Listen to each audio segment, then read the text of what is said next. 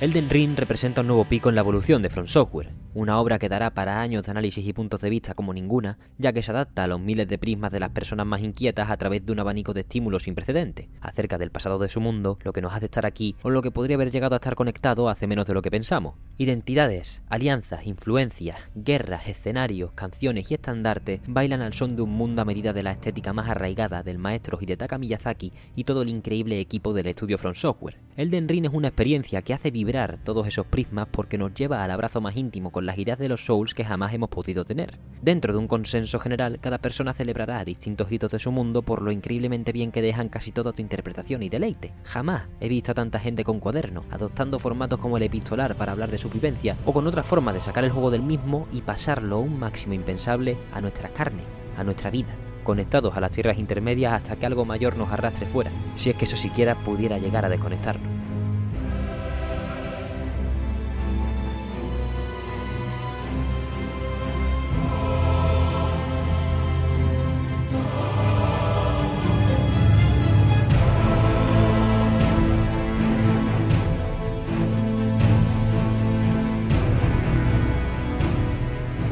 Buenas, bienvenidas, bienvenidos a Mesón Sol, programa de videojuegos que podéis ver en YouTube y podéis escuchar en Spotify, Evox y Acast. Esta semana os traemos el Den Ring, que... vale, basta ya.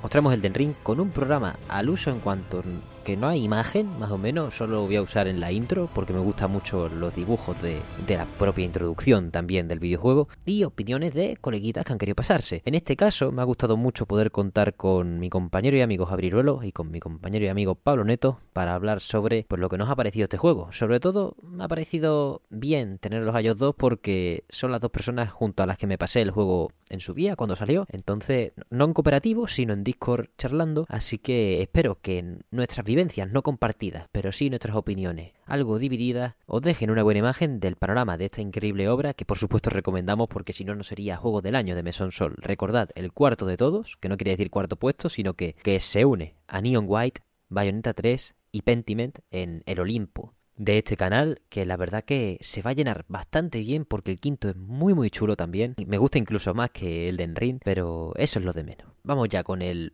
extenso comentario de esta increíble obra que espero que hayáis disfrutado o que vayáis a disfrutar después de escucharnos, ya que spoilers no acaba de haber en este programa.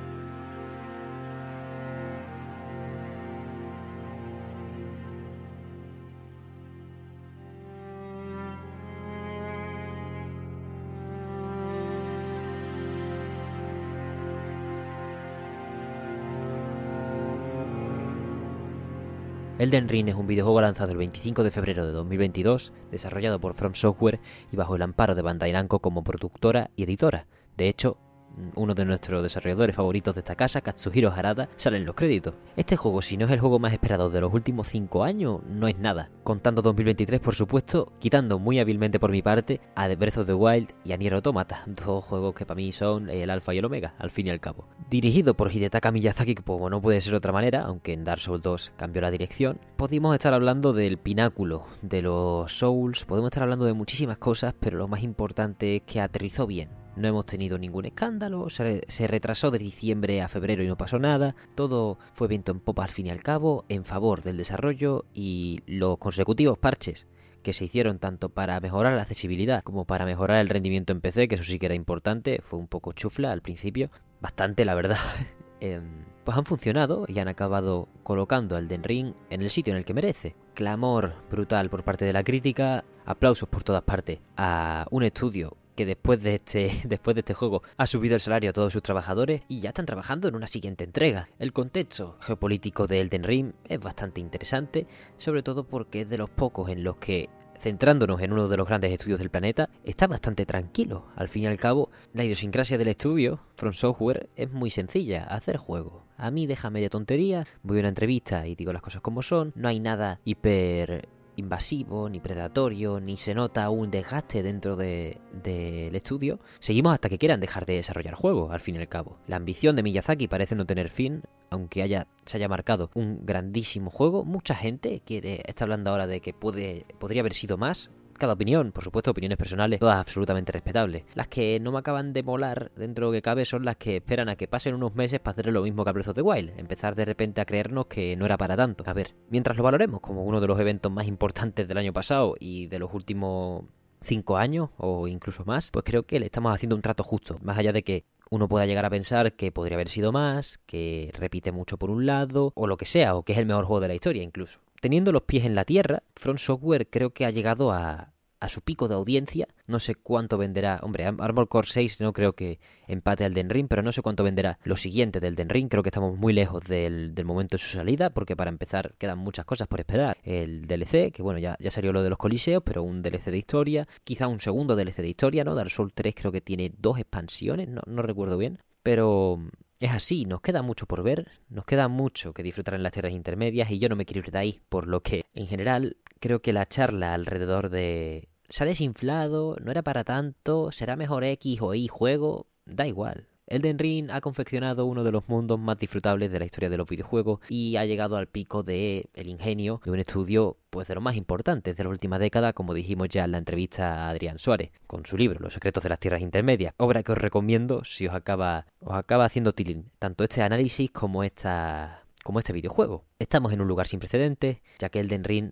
ha creado algo para mí, inspirándose mucho en el que me parece el mejor juego de la historia, Breath of the Wild, y me parece perfecto, me parece perfecto, porque aunque Breath of the Wild no invente nada realmente, los pesos, cómo equilibra las cosas, la manera en la que te lo presenta, el ingenio, la increíble mano de Nintendo, de Eiji Onuma y del equipo también de Monolith Soft, porque están ahí metidos los de Xenoblade, pues ha llevado a que esto nazca, que Elden Ring nazca, y me parece espectacular y precioso, porque hasta el momento lo único que teníamos de Breath of the Wild de copias o inspiraciones, pues era Immortal Phoenix Rising y Genshin Impact, que dentro de que cada uno puede disfrutar lo que quiera, yo del Genshin disfruto, el, el Immortal Phoenix Rising no lo he llegado a probar, pues no son en cuanto a narrativa, desarrollo de una estética o de una idea, no son los hitos que me gustaría ver por lo que Elden Ring acaba ocupando un puesto que estábamos obligados a haber ocupado en algún momento de la historia. Igual que Hidetaka Miyazaki se inspira en Fumito Ueda, también se ha inspirado en Breath of the Wild, igual que tendría que haber en algún momento un sucesor de Fumito Ueda o como de cualquier otro gran director, directora, creativo, creativa de, de la industria, pues también tenía que haber una inspiración de Breath of the Wild a la altura o algo que incluso desafiase al propio Breath of the Wild. Esto ya lo dejo a la interpretación individual y a cada uno. A mí no os acerquéis.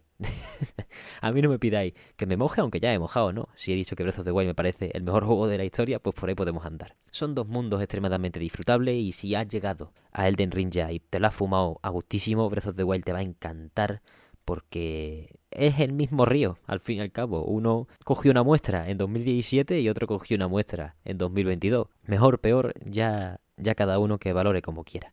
Lo que está claro es que Front Software lo ha clavado con uno de los lanzamientos más importantes de la historia, sentándose en su propio trono particular de señor de los sucesores de Breath of the Wild. Y no solo esperado por el mundo videojueguil en general, sino por mis colegas, que es algo que no suele ocurrir. Breath of the Wild no nos llegó con hype a nosotros, Breath of the Wild yo me lo compré cuando me compré la suite de salida. Doom Eternal, por ejemplo, es un juego que también cogimos con mucho hype, pero solo Irul y yo. Y es este precisamente el que va a intervenir en la siguiente sección. ¿Cuánto nos ha gustado el Den Ring? ¿Cuánto creemos que ha mejorado? De la mano del experto que me trajo de, de la manita hacia lo que son los Souls, pues vamos a explorar un buen rato qué nos ha gustado más, qué nos parece más impactante y cómo vemos pues ese futuro que dar igual sigue dando igual, pero nunca está de más cuando hubo tanto anuncio en diciembre, ¿verdad?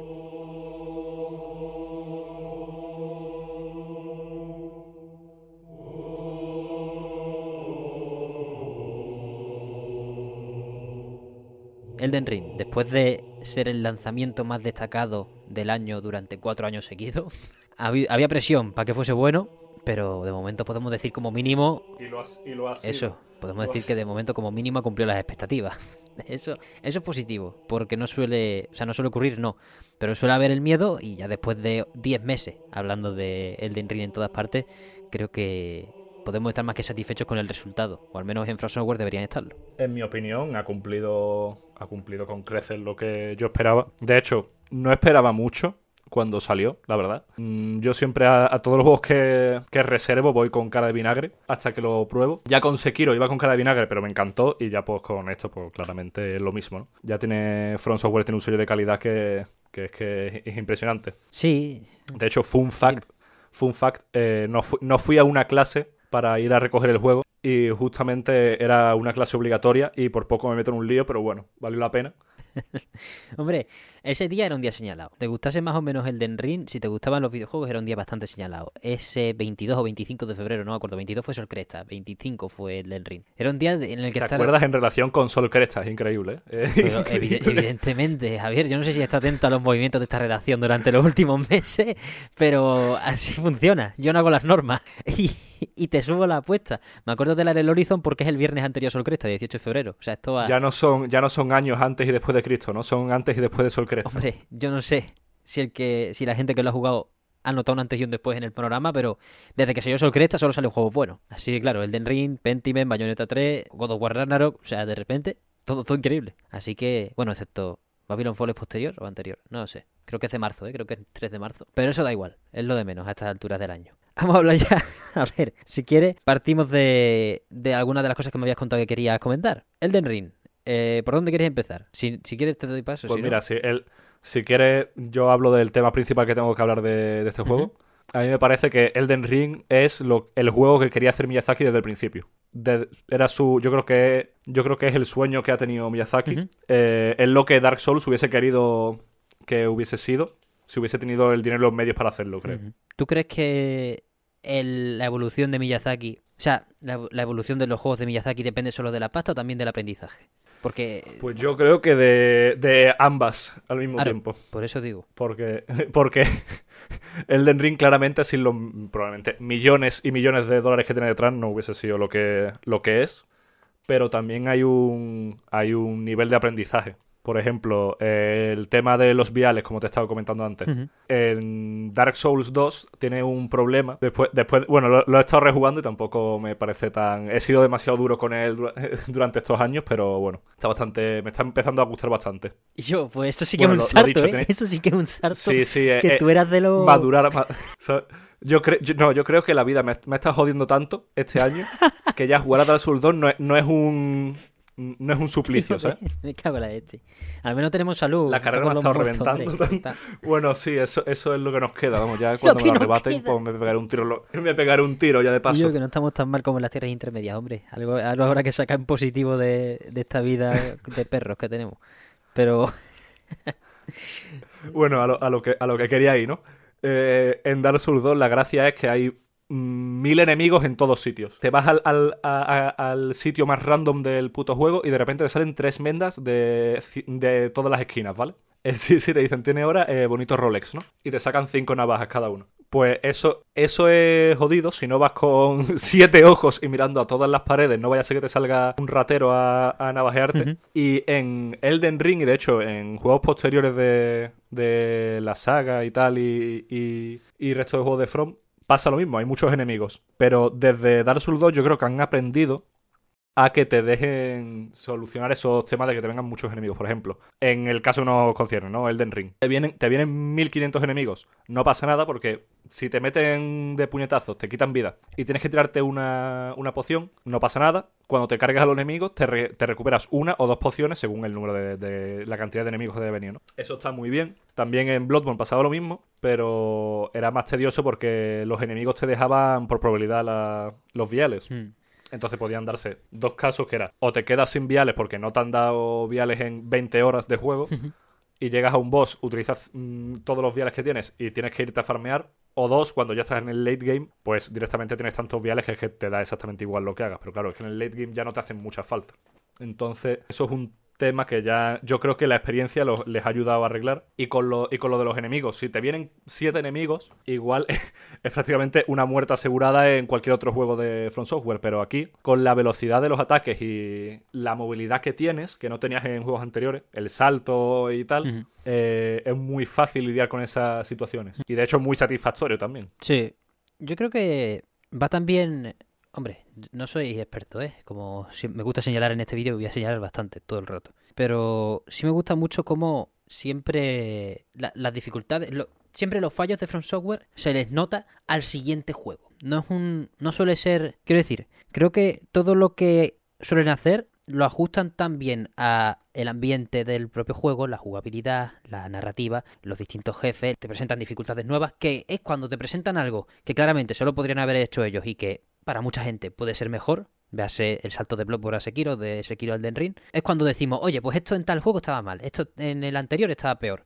Antes es muy difícil pillarles la... por dónde podrían llegar a mejorar. Y precisamente eso es una cosa que, que en el Den Ring nos va a costar mirar, ¿eh? Yo creo que... Un ejemplo gordo de eso fue del cambio de, de Dark Souls 1 y 2 a Bloodborne, que en, hasta que no salió Bloodborne nadie se quejaba de que pegar en Dark Souls y tal era más lento que esperar el autobús. O sea, era eh, meter una hostia en Dark Souls 1 y Dark Souls 2 es lentísimo en comparación con un hachazo en Bloodborne. Puedes meter 15 hachazos y, y- y lo que metes es un ataque en Dark Souls 1 y 2. Y nadie se quejaba de eso hasta que salió Bloodborne y probaron que, digamos que se abrieron los horizontes, ¿no? Sí, Siempre que saca un juego From Software se abre, se abre el horizonte de lo que de lo que es norma en este tipo de juegos, ¿no? Sí, sobre todo porque al final su tipo es muy difícilmente, bueno, muy difícilmente no, ningún puñetero Souls-like se acerca al peor momento, se acerca de bien al peor momento de un Souls de, de From Software. Creo yo, vamos, es que el Tunic es de los lanzamientos más destacados de este año y me cuesta muchísimo creer que se acerque... Quiero decir, a mí se me cae en mi ranking de indies del año porque todo el mundo lo compara con el Zelda original y el Den Ring eh, y un Souls, que diga, y es como, pues yo qué sé, a mí se me desinfla por intentar compararlo. Muchísimo, muchísimo, muchísimo. Por ello, es que al final lo que tú dices, se van reinventando, van abriendo los horizontes y hasta que ellos no presentan lo que se tiene que hacer, nadie ni siquiera se da cuenta de que lo que está haciéndose está mal hecho, verdaderamente, ¿sabes? Quiero decir, Sí. un ejemplo que me sacó, me acuerdo de ahora de la entrevista que tuve con Adrián Suárez en octubre, fue el parry. El parry en los Souls, hasta que no vino Sekiro, no, no Sí. se Nadie, no se iba. enseñó cómo se hacía bien. Exacto, pero al mismo ¿sabes? tiempo tampoco la gente estaba, hostia, qué mierda de parry. Simplemente estaban medio, medio qué y tirábamos para adelante porque, por otro lado, había suficientes cosas como para, como para que el juego te hechice y que no se, o, los distintos juegos te hechizasen y no, pues no cayeras en cuenta de, hostia, el parry este es una mierda, los de los viales ya podrían revisarlo. Yo creo también te digo que es muy importante como en, como en From Software han jugado con las ambientaciones. Cada vez eh, en Elden Ring creo que es el juego en el que más a gusto se puede sentir un jugador de los juegos de From Software por cómo todo está súper personalizado y lo que tú dices va acompañado de, la, de las mejoras en la jugabilidad también, en esto de los viales y tal, pero también en la exploración, pero que Es que es, el- es como el más bonito visualmente. Eso también. Me parece a mí. sí, Es el más atractivo. En los anteriores juegos, pues la mayoría de, de escenarios son como muy oclusivos. Estás en, en tierras reventadas, que no. que, que dan todas las coberlas con bichos. eh, que. que so- vamos, eh, eh, criaturas eldrisnianas asquerosas, ¿no? sí, y que también... Pero sí, aquí- Perdón, perdón. Aquí es un. el- la primera zona que te encuentras es un campito de pana, ¿sabes? Es como irte al campo con, con los colegas, quitando el hecho de que está el man en, en caballo El agreste. que te mete de hostias. El, sí, el centinela agreste, pero, pero son como si- mm, de- sitios muy espectaculares, ¿no? Pero sí es una expansión sobre la estética que quiere desarrollar Miyazaki con sus obras. Entonces, a, a ese nivel de, de querer hacernos sentir lo que nos hacía sentir Dark Souls en primera instancia, creo que ha tenido que expandir mucho el concepto.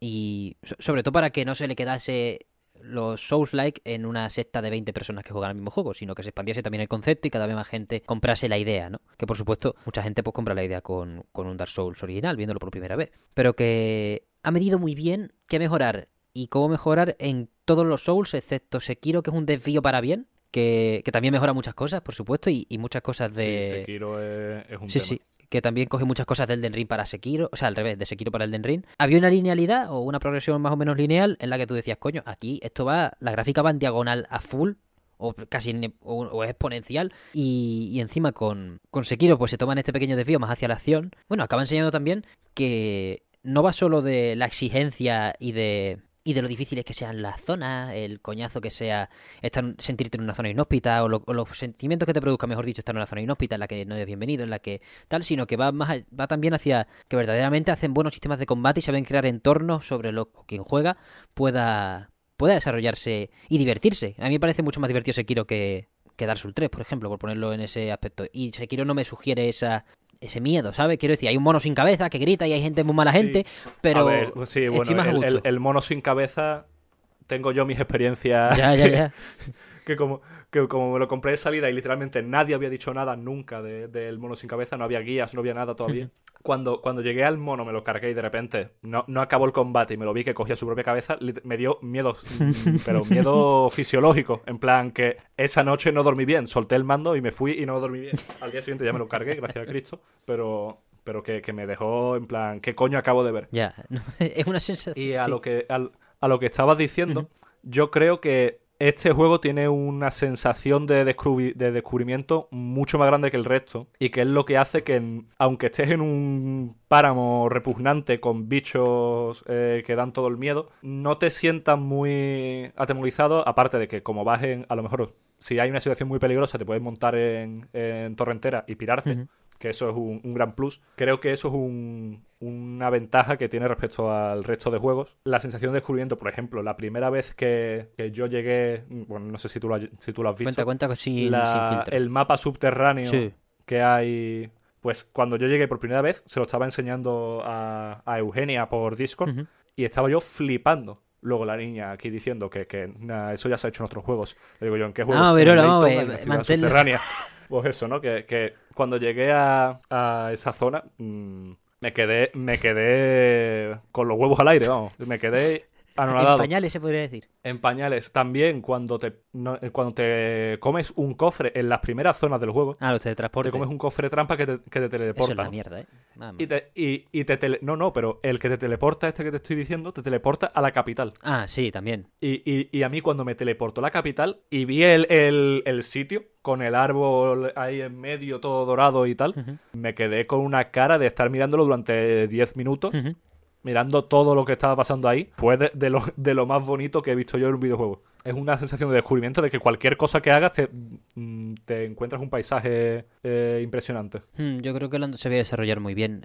La sensación que te da, por ejemplo, en Dark Souls 1 o en Dark Souls... me- acuerdo más de la de Dark Souls 3. La primera vez que estás yendo por un montón de sitios de mierda, coges un ascensor de mármol y de repente estás en Anorlondo, de vuelta. Sí. Pues ese tipo de sensación Sí, que... te llevan las sí. gárgolas, las gárgolas a Norlondo es otra. Es, es- es prácticamente eso. El cofre, el cofre que te comes y te manda a la capital es prácticamente como llegar a Norlondo. Es lo mismo, porque... Pero en Elden Ring han puesto muchísimos más momentos de ese estilo y al final es lo que le dota de, bueno, de, de un carácter más especial, ¿no? Porque es todo más fantástico, entre comillas, y menos, no sé si lúgubre o, o frío, ¿sabes? Que, que no deja de ser frío Elden Ring, ¿eh? Bajo mi punto de vista, a mí esa sensación me gusta mucho, la que, la que pone sobre los jugadores los juegos de Front Software o, o muchos grandes juegos japoneses, porque no va solo de la elegancia de los sitios, sino de que en todo momento en realidad tienes que estar un poco alerta. Entonces te fijas mucho más en las cosas que hay alrededor, bajo mi punto de vista. Sí, claro, va- vas con ojo visor de que no haya 27 enemigos, pero en, en lo que estás con ojo visor, pues ves el paisaje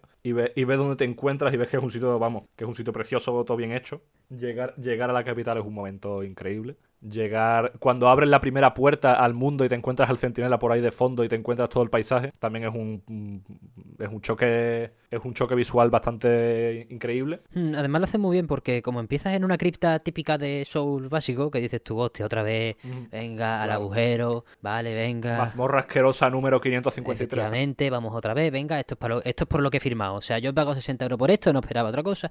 De repente abres las puertas y dice, bienvenido a Necrolimbo. Y estás tú, oye, pues ser- una milanesa no está tan mal, ¿eh? Prefiero esto, prefiero... No quiero volver. Déjame un ratito que no, pueda, que no tenga que meterme en un sótano, por favor. Porque aquí se está muy bien. Aquí se está muy bien, dentro de lo que cabe. Incluso el campo de batalla contra Radán Sí. es bastante espectacular. Hmm. Un- una playa llena de cadáveres y de, y de armas clavadas es bastante épico. Sí, no, es uno de los grandes momentos de para toda la comunidad, ¿no? Cuando también me gusta mucho como Elden Ring al, al venderse mucho más que el resto de, de Souls-like, pues fue mucho más como casi ahora que estamos de mundial, fue como ver el mundial. De repente tú te pasas Radan en tu casa y tu colega o un streamer o quien sea está a punto de pasárselo, se acaba de pasar también. Y, lo, y el día ya va de, oye, ¿qué ha pasado con el Radan? Lo habéis visto, ¿no? y que al final somos un poco, aunque suena muy... Es un videojuego, es interactivo y, y al- y hay una inmersión evidente del jugador en estas obras, pero es un poco también como si fuéramos todos espectadores de, de lo que nos quiere, del mundo que nos quiere presentar Miyazaki y su equipo, y en este caso acompañado también de, de George R. R. Martin. Yo, yo recuerdo cuando salió eh, que estaba yo jugando y también estaba, estaba Pablo y estabas tú, creo. Hmm, eh, Creo que éramos el, el trío que estábamos en Discord permanentemente jugando. Sí. Y recuerdo que yo, eh, porque iba el primero, yo no hablaba ya, prácticamente. hijo, ya. Y Pablo decía, ¿tú te has cargado a no sé quién? Y decía, hostia, pues yo no me he cargado a ese. Y, voy, y, y iba más adelantado que Pablo, ¿no? Y luego ya Pablo llegaba a uno que yo me había cargado y hablábamos, no sé qué. Era, era como una... Creo que de las pocas veces que he hablado por aquí por Discord últimamente, ¿no? Este año. Este año es que es un poco de Stranding este año, ¿eh? Hay que conectar. Sí, cuarto de carrera está un poco jodido. Cuarto de carrera de Stranding no, no quiero asustar a la gente, pero está jodido. Bueno, cada uno que coja el camino que, que decida. Ser, ser una milanesa estudiando estudiando en la universidad está bueno, ya queda poco, ya, queda poco, hijo. Ya queda, ya queda, poco. Ya queda poco para lo que sea que nos espera después.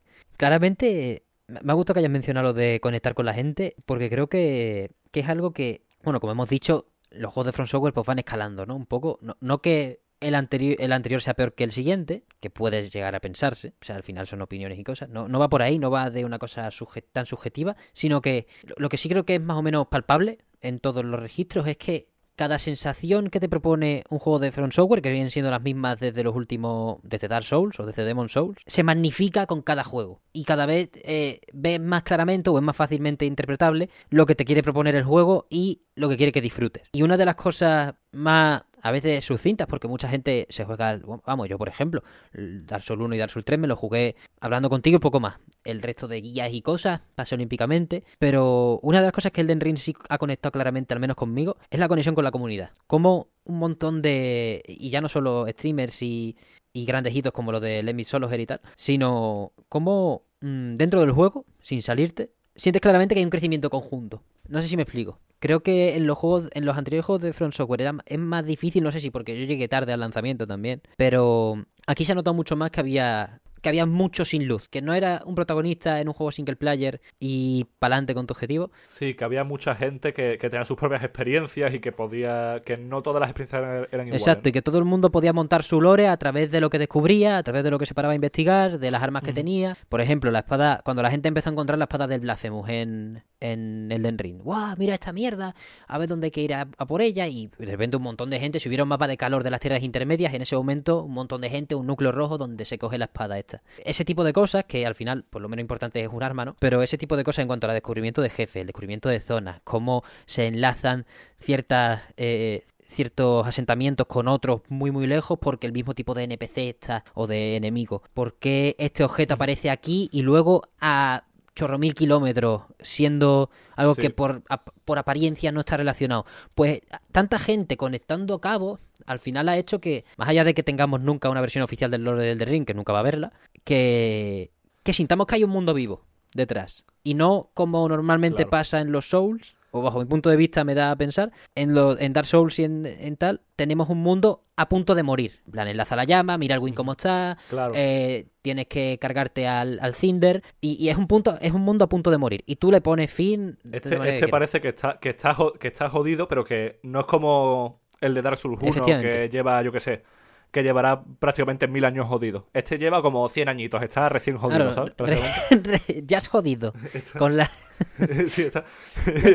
Tiene el cartelito de recién, recién jodido. Eh, cómpralo. recién jodido, puede olerlo. Entonces, pues se ve en, la, en las estructuras, en distinto. Vamos, yo me recuerdo el chuso se ponía hasta con los grabados y con todas esas cosas, que, eso ya era brutal. Mm, Entonces, pues hay más vida porque lo hemos dotado nosotros de vida, también te digo. Ese yacimiento arqueológico y todo el mundo está excavando, pegando picazos a saco. Al final, es eso, sin sin esa comunidad, sin, sin esos sin luz que lo han llenado, las tierras intermedias prácticamente sería un mundo parecido a los Souls en tanto que está muerto. Claro, yo creo, yo creo que el world, building, el world building de este juego está infinitamente mejor hecho. Supongo que es lo que has dicho antes tú, que será la influencia de, de George R. R. Martin, pero la diferencia entre Dark Souls 3 y todos los Dark Souls y este, de lo que tú has dicho, de que hay un enemigo que de repente está en la otra punta del mapa y tiene que ver con otro que está en la capital. Yo que sé, te encuentras soldados de la capital en, en la zona de Radán o lo que sea. Tiene su explicación, ¿sabes? Claro, eso es lo guapo. Y es eso se intentó hacer un poco en Dark Souls 3, que yo recuerdo que de repente en una zona te encontrabas algún enemigo que te has encontrado en otra, y también era, yo qué sé, imagínate que el Lorian y el Lothric habían tenido una,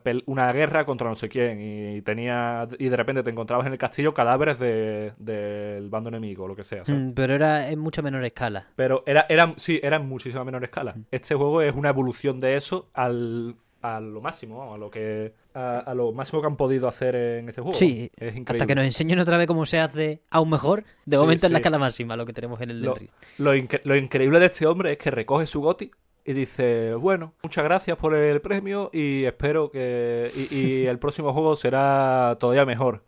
Y, se la pela. se la pela. y se, suelta, esa, suelta esa bomba y se la pela, ya está. Y luego viene el nota de, Blink- de Bill Clinton, pero bueno, ese es un menda. Eso ha sido, un- eso ha sido un momento, en efecto, ¿eh? Es- Madre de Dios. qué, qué- qué chiste de galas, de verdad. Mamma mía. Al final no hubo programa de los Game Awards en el mesón, ¿eh? Probablemente, pero bueno, no, no pasa nada tampoco, no nos perdimos, no nos perdimos nada. Eh, Yo, yo estuve hasta las 5 viéndolo, qué, qué, qué cosa. ya, hijo, mamma mía. Yo menos mal que no me quedé. Bueno, en verdad no me acordaba de qué era. Pi- Pido perdón, ¿eh? Grabé las noticias diciendo que eran los Game Awards justo esa madrugada y en cuanto subí el vídeo se me olvidó que, que esa mierda madrugada. Efectivamente, efectivamente. Me fui a dormir todo tranquilo diciendo, guau, qué buen día sin noticias de videojuegos relevantes. Hablando de eso, claro, cuando Miyazaki habla de nuestro próximo juego será mejor, habla de su próximo juego dirigido por él. Porque, ¿de qué manera nos puede sorprender Armor Core 6 para ser mejor que el de.? O sea, no. Es, o- es un, eso no es un desvío como Sekiro, eso es otro estamento. Totalmente, ¿no? Yo creo que esto es directamente intentar meter la franquicia en Occidente, ¿no? Sí, hacerla relevante, si hay suerte. A, a ver, qué- a ver qué sale. Yo si, si, no lo, si no lo dirige Miyazaki, tampoco tendría yo muchas esperanzas. No, hombre, También, también me, me pasó con Code Vein, que o sea, estuvo, a ver, estuvo bien, estuvo aceptable. ver, pero Code Vein es de From Software, es que también tuvo hay que... su, su semanita. Su semanita, claro, pero esta es de From Software también, pero no sé, no sé hasta dónde tiene metida la zarpa Miyazaki en el juego. ¿sabes? Bueno, pues eso ya se verá en el desarrollo. De momento han dicho que él estuvo dirigiendo hasta que tenían las bases del juego y que ahora dirige el diseñador jefe de Sekiro, Masamu Yamamura, si no me equivoco. También el de Sekiro creo que hizo Dark Souls 2, creo, si mal no, No, me ese es acuerdo. Yui Tanimura. Creo que fue Dark Souls 2, Sekiro, sí. Ese es Yui Tanimura. Bueno, Bueno, el Masamu a lo mejor estaba, ¿eh? Que no te quiero decir, yo no tengo los créditos de Dark Souls 2 aquí. Pero el director de... Creo que eran dos directores en Dark Souls. No sé, yo también estoy hablando un poco de, de memoria, pero vamos, que tampoco. Yo hasta, hasta que no me diga, hasta que personalmente me mande un mensaje, un Gmail, eh, Miyazaki, me diga, he metido la zarpa en el juego, digo, vale. Masaru Yamamura, perdón, no Masamu, Masaru. Pero yo creo que sí, que Miyazaki habrá metido zarpas no por nada, sino porque... Vamos, dentro de que a mí, hasta que me enseñan gameplay, me da igual este juego, ¿eh? Pero como todos, no porque sea Armor Core. Creo que es lo primero con lo que trabajó Miyazaki al llegar a From Software, aunque él quisiera tratar esta fantasía que, que luego ha tratado en seis puñeteros juegos, que tampoco se puede quejar, ¿eh? Ha tenido, ha tenido espacio. Aunque le haya hecho... O sea, aunque haya empezado, hostia, los robots de que, que pereza, ya luego le han dado cancha, ¿eh? Que al final hay más Souls que Armor Cores hasta que salga el sexto. Eso está, eso está bien. No sé, tampoco quería hablar mucho de Armor Core 6, pero para, para ir mirando un poco hacia el futuro, yo creo que queda, lo, lo poco que nos queda es estar agradecidos y esperar con paciencia, ¿eh? Hasta el siguiente DLC del, del Den Ring o... Eso mismo te iba a decir yo. Ese, ese DLC lo espero yo. Yo creo que hay que estar tranquilos, ¿eh? Que Porque vaya. lo- los, DLC, los DLC de los Souls son- es que son literalmente eh, lo mejor del juego. El de Bloodborne de, de Lady María, el de Artorias, el de Gael, Buah. Todos. Los de Dark Souls 2 me los tengo que pasar, eh, todo- estoy en ello. Ujú. Ya eh, pondré un comentario cuando salga el juego, porque probablemente me lo habré pasado ya. Perdón, cuando salga el juego, perdón, cuando salga el vídeo. Pondré un comentario muy bueno el DLC de no sé qué también, o, o igual ni lo pongo si son una mierda, depende. Tú, tú verás, tú verás. Esperamos ansiosos la reseña o la no reseña. Ya sabéis que la no reseña significa que, chof, no hace falta tampoco restregarse en la mierda, ¿no? Y escribir 60 párrafos acerca de lo malo que nos parezca una cosa. Ya, ya el, el- el problema de Dark Souls 2, yo lo veo en que es feo de cojones. Ah, bueno, eso por En que, descontado. lo- en que los gráficos son feos de cojones. No sé quién hizo la estética del, del juego. Pero hubiese preferido que hubi- hubiese sido igual que Dark Souls 1 antes que la mierda que han hecho. Porque es feo con ganas. Pero el, el resto, si te, si te acomodas los ojos a, a la basura que estás por ver, es un juego bastante aceptable. Y ya está, esa es mi reseña de Dark Souls 2 por el momento. Está bien, está bien. Pues si queréis lo vamos cerrando. Cualquier conclusión que quieras sacar más de Elden Ring. Yo creo que lo hemos comentado todo lo que teníamos en mente sobre la mesa. Ahora hacemos un pequeño resumen para, para despistaos. Entre yo y yo. Yo creo, yo creo que ya he soltado todo lo, que, todo lo importante que tenía que decir.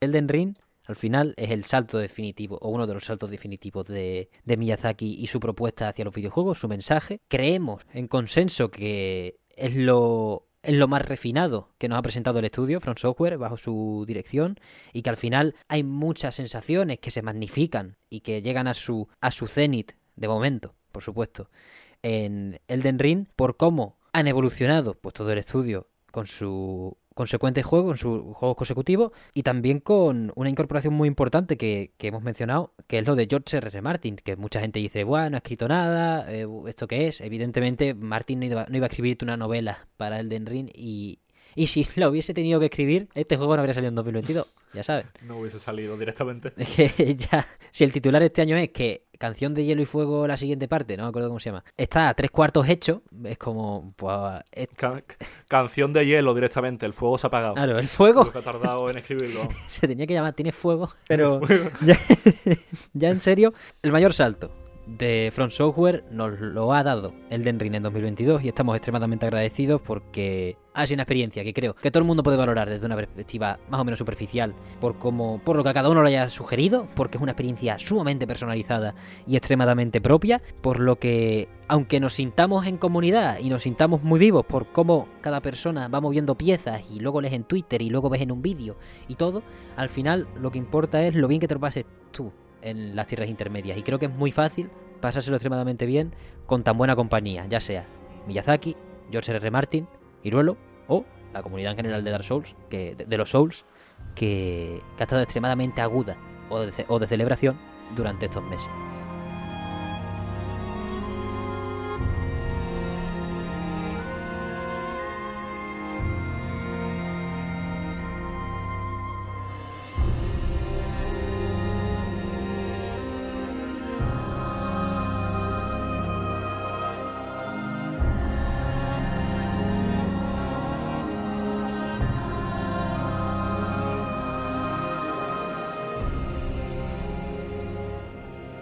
Insisto en ese papel de George R.R. R. Martin, que como el propio Miyazaki dijo en su discurso de los Game Awards, pues aportó ese mythos tan importante que sirve como base para construir con la buena mano que ya sabemos que tiene From Software, pues lo que ha sido su mundo más pulido o su mundo más grande, sí, yo creo que pulido, coincide, coincide lo pulido con lo grande porque Elden Ring, más allá de rendimientos en PC y, y que, que es lo de menos, o sea, yo lo digo porque me ha tocado de cerca, pero más allá de todo esto, en cuanto a construcción de mundo, es lo que verdaderamente ha hecho que esta comunidad haga plim, exclamación en la cabeza, y diga, espérate que me voy a poner a escarbar. La de teorías que han salido, súper loca, la de gente que se ha dedicado exclusivamente a mirar las zonas, cero enemigos, incluso con mods para o, o metiéndote en el código del juego para quitar los enemigos, se han puesto a investigar las las estructuras, volando por las torres, viendo si las inscripciones significaban algo, viendo la colocación de las distintas casas, enemigos, estandartes. Todo este. toda esta base es puro. pu- es puramente sacada del corazón de un, de un escritor de la talla de George R. R. Martin, de una persona que quería hacer una mitología como la, la que hizo en Juego de Tronos, ¿no? Como la que sigue haciendo. Y ha encontrado en From Software uno, otros creadores ¿no? de fantasía oscura, aunque no sean libros, son, son videojuegos, pues encontrado en From Software el cómplice perfecto. Nosotros pues como perfecto, ¿no? ¿Qué vamos a decir? Uno de los novelistas más codiciados de, del planeta junto al director de la década y al estudio, pues eso, a un estudio espectacular. Para una construcción de mundo que pues, a uno se le cae la baba, al fin y al cabo, a uno se le cae la baba y a seguir jugando, a seguir descubriendo y un día te obsesionas más, te obsesionas menos con las cosas. Para esa construcción del mundo traemos precisamente al segundo invitado de este programa. Se viene mi compañero y amigo Palo Neto para hablar sobre ese aspecto del juego que trae su mayor virtud bajo mi punto de vista, pero también un par de puntos en contra en cuanto a lo estrictamente jugable. Ahora los veremos.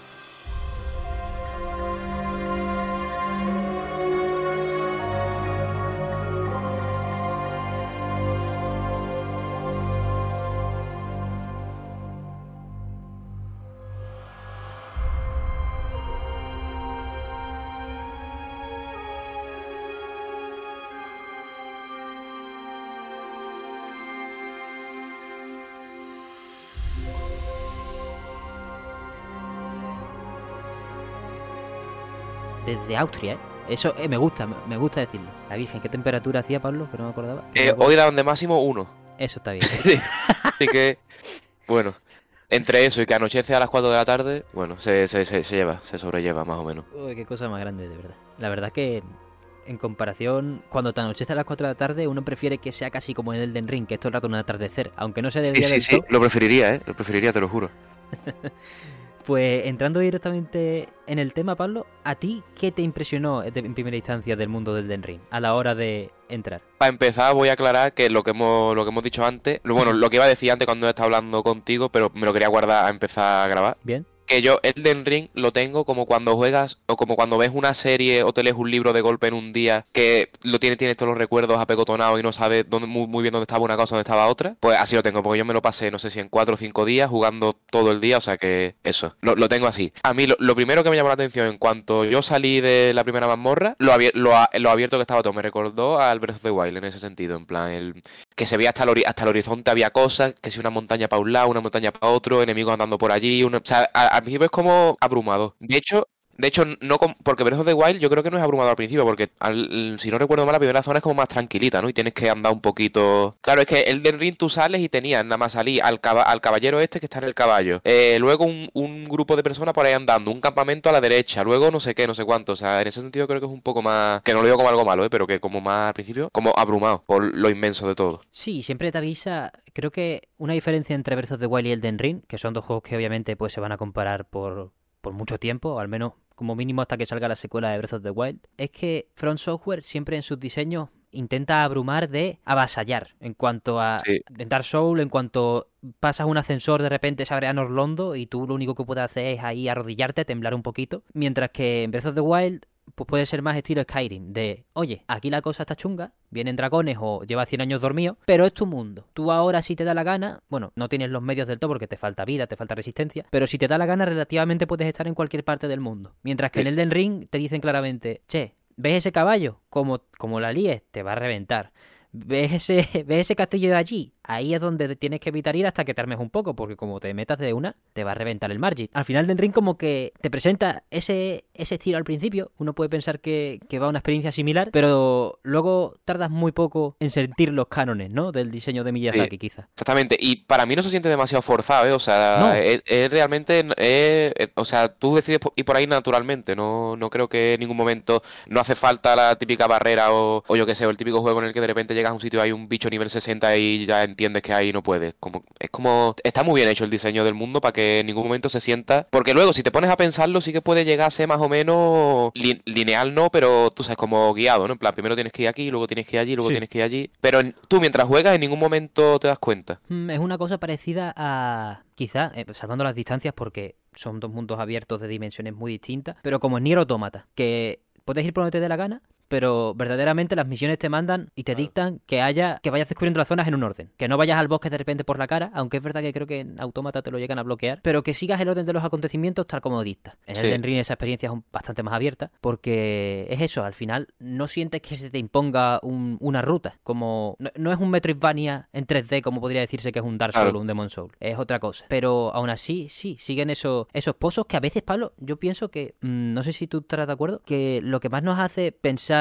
a dónde no ir, a dónde ir y cómo nos guía de manera velada y, y buena, es el, el aspecto de las estructuras. ¿Sabes cómo, Sí. ¿sabes lo que quiero decir? Que la arquitectura está diseñada para que lo que te tenga que dar pavor y decir, che, por ahí no, te dé pavor de cojones y las zonas por las que tú ya te has movido, pues se vean claramente cuáles son y sean las por las que tienes que farmear o las que te quedan por explorar, ¿sabes? Sí, sí que es verdad lo que estás diciendo, ¿eh? El, el castillo del principio en el que está... ¿Cuál era? cuál era? Es que no, no quiero hacer spoiler, el... Bueno, el... El velo tormentoso, ¿no? El de Margit. Sí, el, el tormentoso. Sí que cuando llegas a... Te pones debajo de ese castillo y miras para arriba, dices, joder, aquí, aquí está la movida. Claro, entonces tú limpias todo lo, lo de antes así poquito a poco y luego ya vas allí. Y lo mismo con la academia esta, ¿no? De Raya... ¿Era Raya Lucaria? Sí, Raya Lucaria. Algo así. Limpias el pantano alrededor, no sé qué, y luego vas a la academia. Es verdad, ¿eh? Son, son puntos muy importantes porque al final se siente todo como un... No, no sé cómo decirlo, pero gra- gracias a Pentiment he estado leyendo también sobre arquitectura medieval, porque ya esto ya, ya es el, el Inception de que estoy jugando seis juegos a la vez para sacar cinco reseñas en un mes. Y es un poco como, como Roma o como Florencia, grandes, grandes ciudades de- del Renacimiento y de la Edad Media, que al final hacían todas estas estructuras gigantes, catedrales y cosas, no solo para acercarse a Dios, ¿no? Como decían algunas. Bueno, los coliseos romanos no, y todo eso, ¿no? Pero... Para imponer respeto, ¿no? Exacto, para que el ciudadano de a pie diga, estoy por algo, estoy pisando algo que está por encima de mí. Si Aquí Dios está en algún lado, es, es aquí.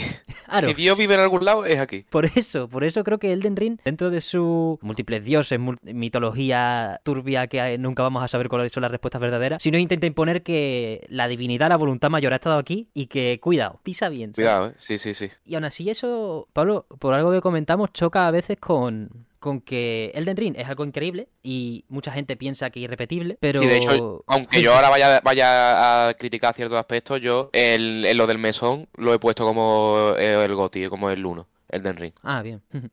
O sea Yo- que Ah, sí, al final es que no, no pasa nada. O sea, yo también me puedo meter con Bayonetta 3, por ejemplo, y estoy... Bayonetta dándome 3, encima. Nier... Nier. Bueno, Nier tiene cosas para meterse un buen rato, ¿eh?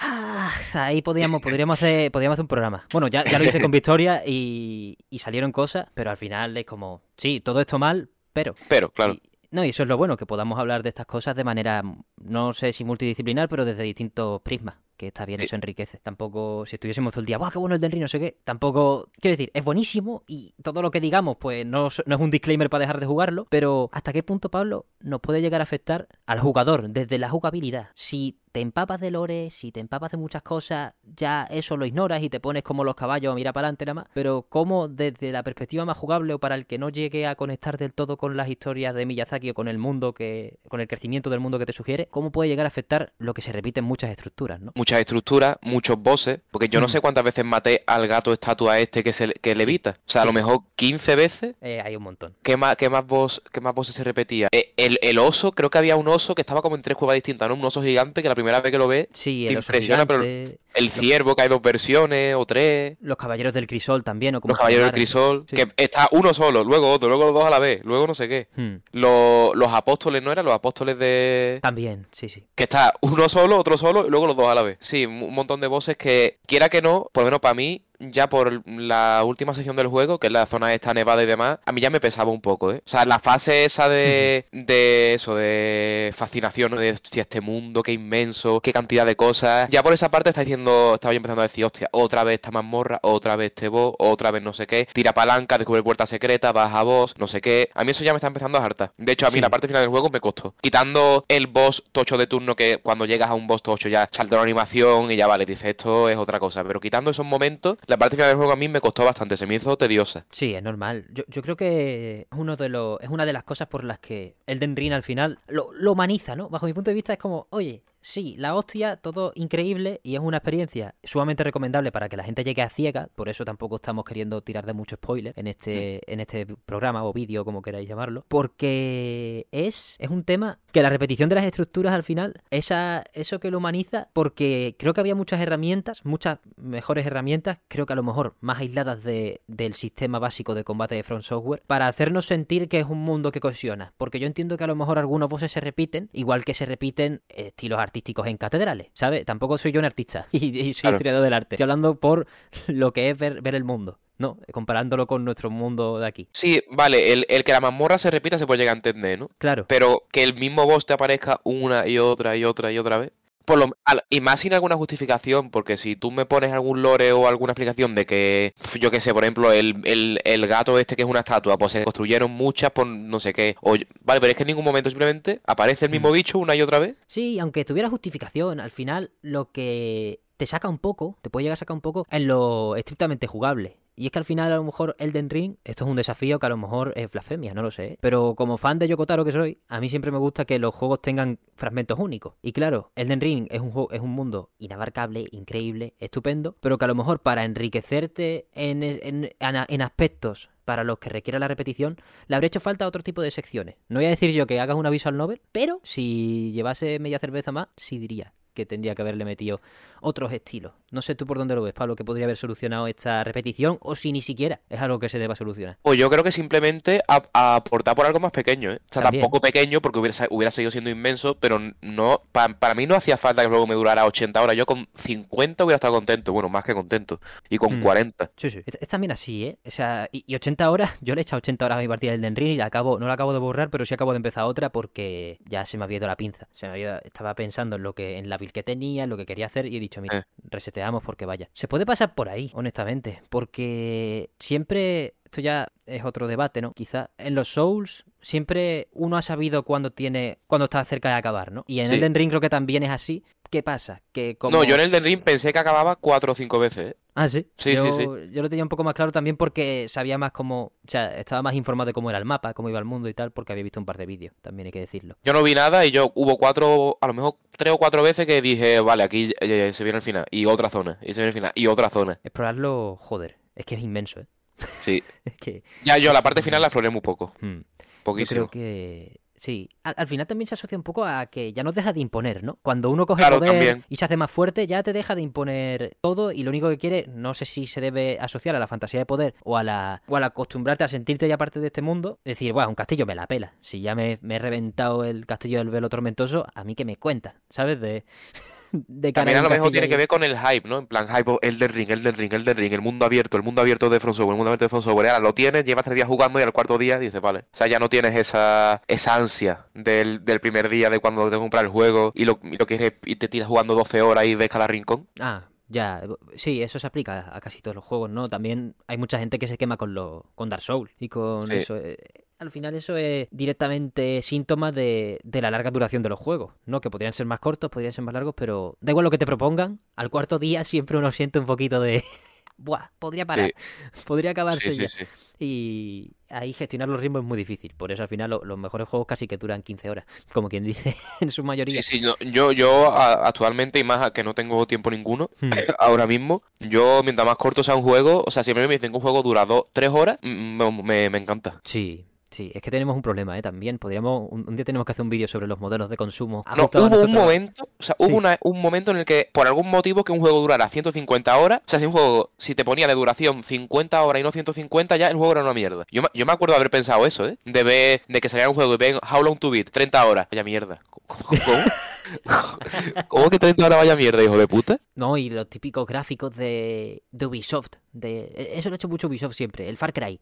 Ahora tiene 60.000 líneas más de diálogo. Ahora tiene Qué barbaridad. 20, 50 mi- misiones más. 248 rutas nuevas. Cállate, cállate. Me va a dar una buena Eso, eso ha historia. pasado con el Assassin's Creed Valhalla, ¿no? Que yo no lo he jugado, pero he escuchado por ahí que es interminable. Y encima sacaron otro DLC, otra, otra una expansión o yo qué sé, ¿no? Sí, el Far Cry 6, la Virgen Santa. Que, que te manda un correo, te manda un correo Ubisoft. O sea, si tú comprabas el juego en la semana de salida. Bueno, no sé si se aplica todos los días, pero en la semana de salida salió una noticia de que la gente que dejó el juego a los dos días, imagínate jugando cinco horas, Eh. te mandaba un correo Ubisoft diciendo, me decepcionas. Imperso- personificando, impersonando, no, ¿cómo se dice en español? Pasándose, haciéndose pasar por el villano, que era ya Carlos Esposito, el, el correo diciendo, me decepcionas, acabo de ganarte no sé qué, porque solo has jugado cinco horas a este juego. Y es como, pero vamos a ver. Barbaridad.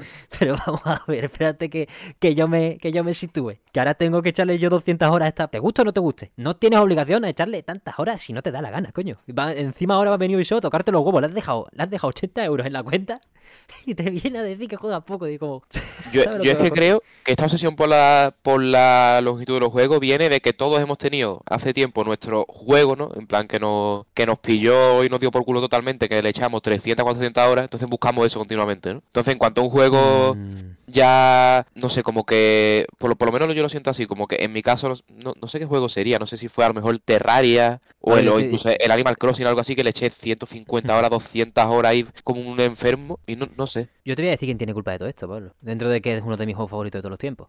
El. Minecraft. Ah. El Minecraft, el Minecraft. El Minecraft. ¿Cuántas horas le hemos echado al Minecraft, tío? O sea, también el Skyrim puede tener culpa. Pero es que ese, ese es el mundo que yo digo que cuando tú quieras acaba. Porque la campaña que dura 15 horas. Si Sí, la verdad es que la más, campaña es nada y menos. Ahí está bien estructurado. ¿Cuál es el problema? Cuando... Bueno, problema. Quiero decir, todo esto entre comillas. Porque al fin y al cabo, cada uno que... Si, si un juego es de alta calidad, fíjate, un Xenoblade. Si un Xenoblade son 50 horas o 40 horas de pura adrenalina si vas full a la campaña, pues ¿qué le vamos a hacer? Pues te la fumas a gusto y ya está. Sí. El problema es cuando nos quieren adornar o nos quieren rellenar algo que podría resolverse en 20 horas en 70. Ese es el verdadero problema. Que los juegos mundo abierto que cogían, que cogen miles y miles de horas, también Minecraft, porque Minecraft tiene final si matas al Ender Dragon o, o si cumple el objetivo que te propongas con máxima libertad. Todos los, los mundos abiertos de ese estilo tenían, wow, o siguen teniendo, pero ya menos, para que duren más horas, tenían una ruta rápida para pasártelo en 15. A tomar por culo. Veas Sí es verdad, ¿eh? veas el Minecraft con el Ender Dragon. Mientras que ahora, por ejemplo, el Horizon, mm, a mí me, me repele a full porque a mí me dice todo el mundo que ese juego en menos de treinta y pico horas no te lo pasa. Y es yendo a la campaña y es como me cago en los clavos de Cristo. Esto no puede ser. Sobre todo porque el Horizon seguro que tiene una altísima calidad, todos los mundos que propone. Pero es que estamos hablando de que esa es la mejor expectativa de encontrarte un Horizon. El resto están por debajo. Y ese es el problema que creo que hay ahora en la industria, en los desarrollos grandes. Que primero son más caros por esa gilipollez, tardan más en salir por esta tontería y lo que acabamos teniendo son productos, no, no sé si de menor calidad, pero sí que no apelan a lo que creo que todos queremos, tío, porque al final eh, el de Ring es de los pocos mundos abiertos que nos vamos a fumar doblado porque el, el nivel es el nivel que tiene. Es altísimo. Y lo mismo con el Zelda. O sea, el Zelda es el máximo. El Breath of the Wild es el máximo exponente de eso que te he dicho. La ruta corta para pasártelo. Si te lo quiere pasar con un palo, te lo pasa. A tomar por culo. ¿Sabes? No te vamos a atar. Me- nos hemos desviado un poco acerca de, Sí. de cómo van los mundos abiertos y tal. Pero creo que, creo que también es, es interesante, ¿no? Porque Elden Ring, a Elden Ring se le ha acusado durante estos tiempos, desde el primer tráiler, a ser un Breath of the Wild, a ser un.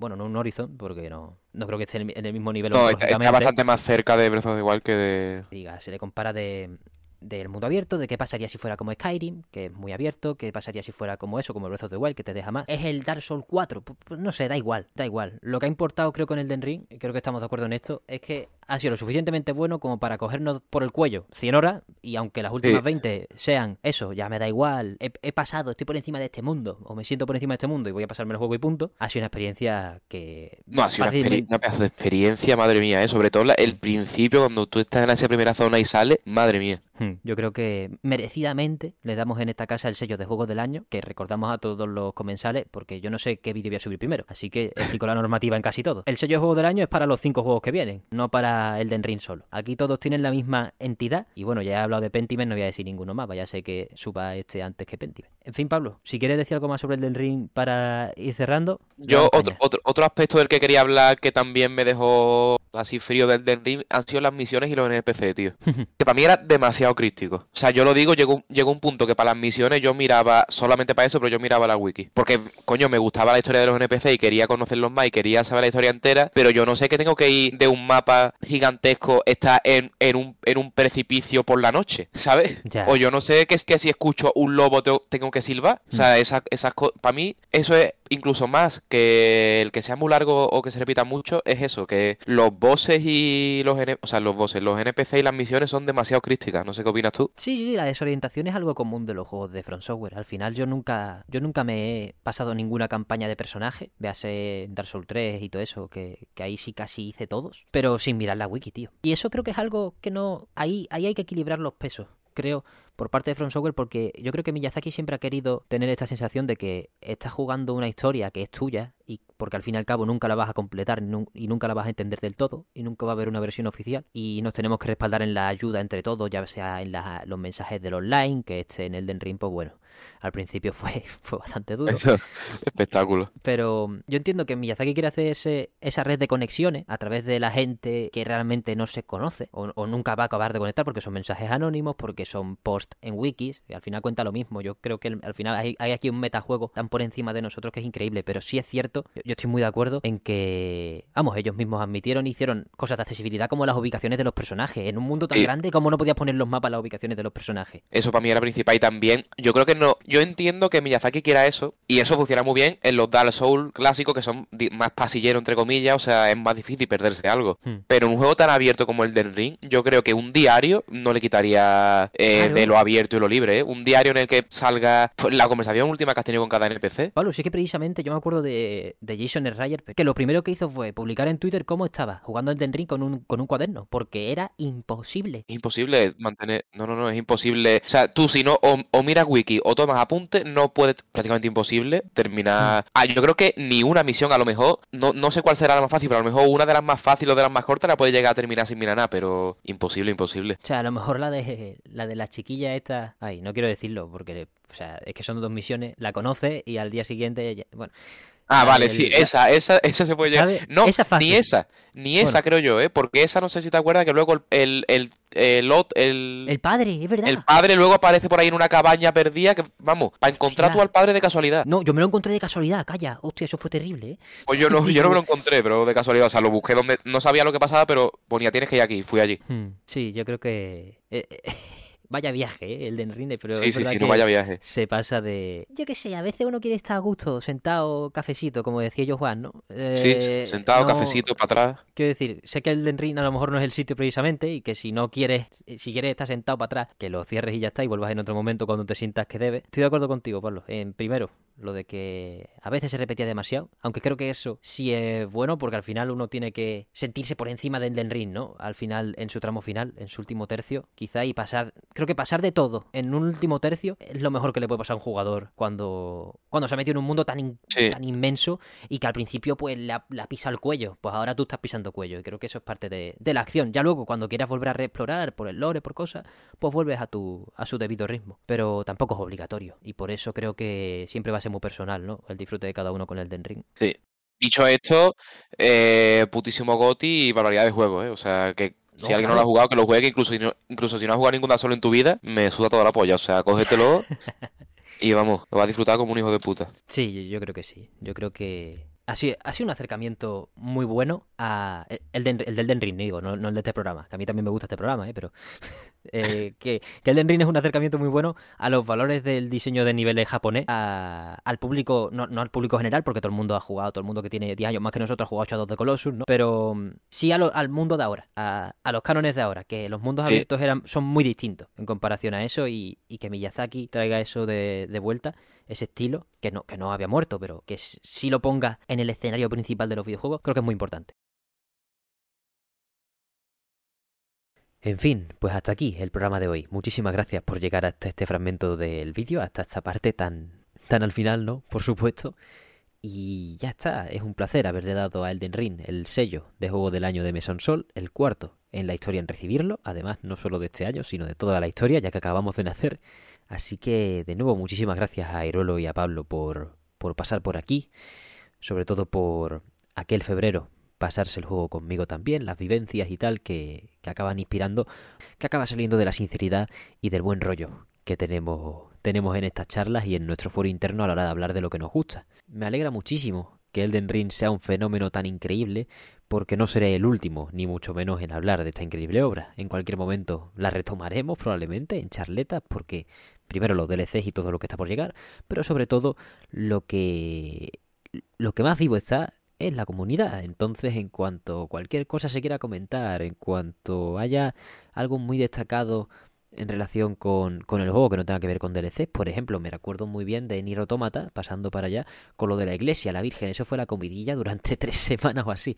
Pero bueno, ese tipo de comunidades tan activas, yo creo que la de los Souls es aún más, ¿no? Porque está toda la comunidad no hitter 24-7 y este tipo de cosas son de lo más atractivos de esta industria y creo que podemos disfrutarlo todos juntos con vídeos de este estilo o con programas de este estilo, ya que imagen imagen no acaba de ver. Así que nada, me despido ya. Nos podéis ver en YouTube y nos podéis escuchar en Spotify, Evox y Acast.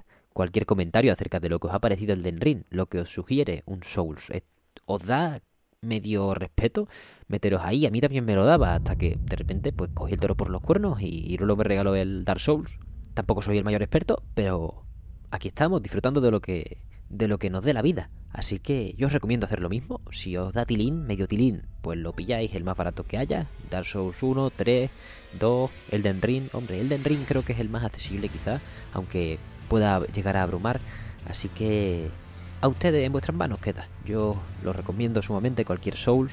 Pero eso, cualquier comentario acerca de vuestras sensaciones, por lo general extremadamente amables, son del más grande valor y las podéis lanzar a través de cualquiera de las vías oficiales. TikTok, que estamos bastante activos este año, me está gustando tenerlo por ahí. ¿Los queréis también los, los TikTok? ¿Los queréis en YouTube? Es que los subo de vez en cuando y no lo acabo de clavar. Pero bueno, da igual. TikTok, Twitter, Instagram, comentarios de Evox, comentarios de YouTube. Vuestra opinión es sumamente valiosa en ese aspecto, ¿eh? lo de subir los TikTok, así que ya me decís. Y también nos podéis mandar sugerencias o más apoyo si cabe a través de nuestro coffee, coffee.com barra mesonsol para acercaros a la hucha. Solo me queda agradecerle a Javier Irolo y a Pablo Neto su imprescindible presencia en el programa de hoy y a ustedes vuestra compañía una semana más, cálida y extremadamente necesaria. Muchísimas gracias por todo, una vez más, y nos vemos la semana que viene.